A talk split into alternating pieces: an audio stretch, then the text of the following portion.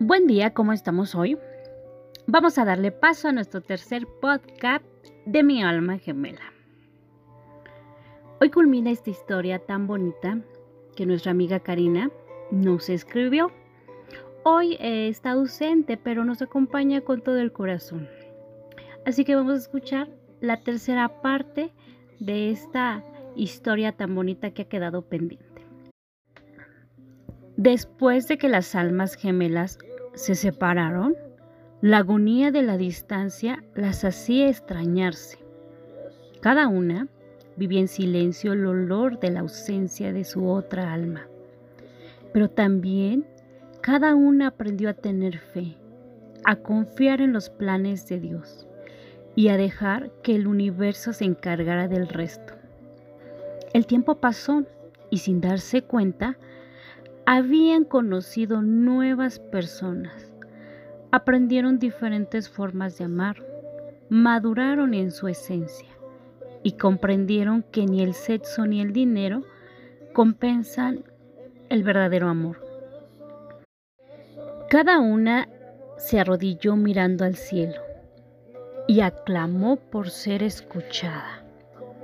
Cada una, sin saberlo, pidió a Dios que le concediera el verdadero amor, que trajera de vuelta a su otra alma, que escuchara los anhelos de su corazón. Y si ello no era posible, que les concediera la gracia de ver feliz a la otra alma, aunque no fuera con ellos.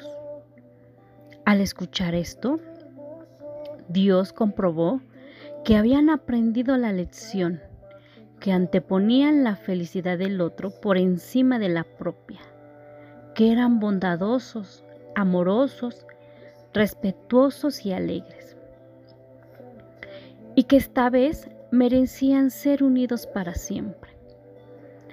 Así que envió al ángel del amor para que tocara sus corazones mientras ellos dormían, susurrándoles al oído que debían buscarse.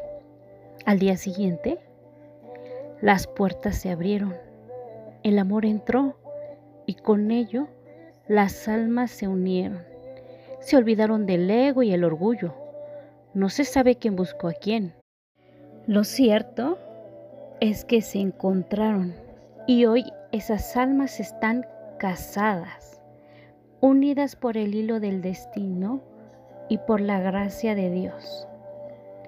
Recordemos que nuestras lágrimas se convertirán en el agua que riegue el desierto por el que atravesamos, para después levantar la cosecha, ver los campos florecer y dar gracias, porque todo ese dolor vivido se convirtió en la prueba que nos entregaría el verdadero y único amor, nuestra alma gemela, un regalo del cielo.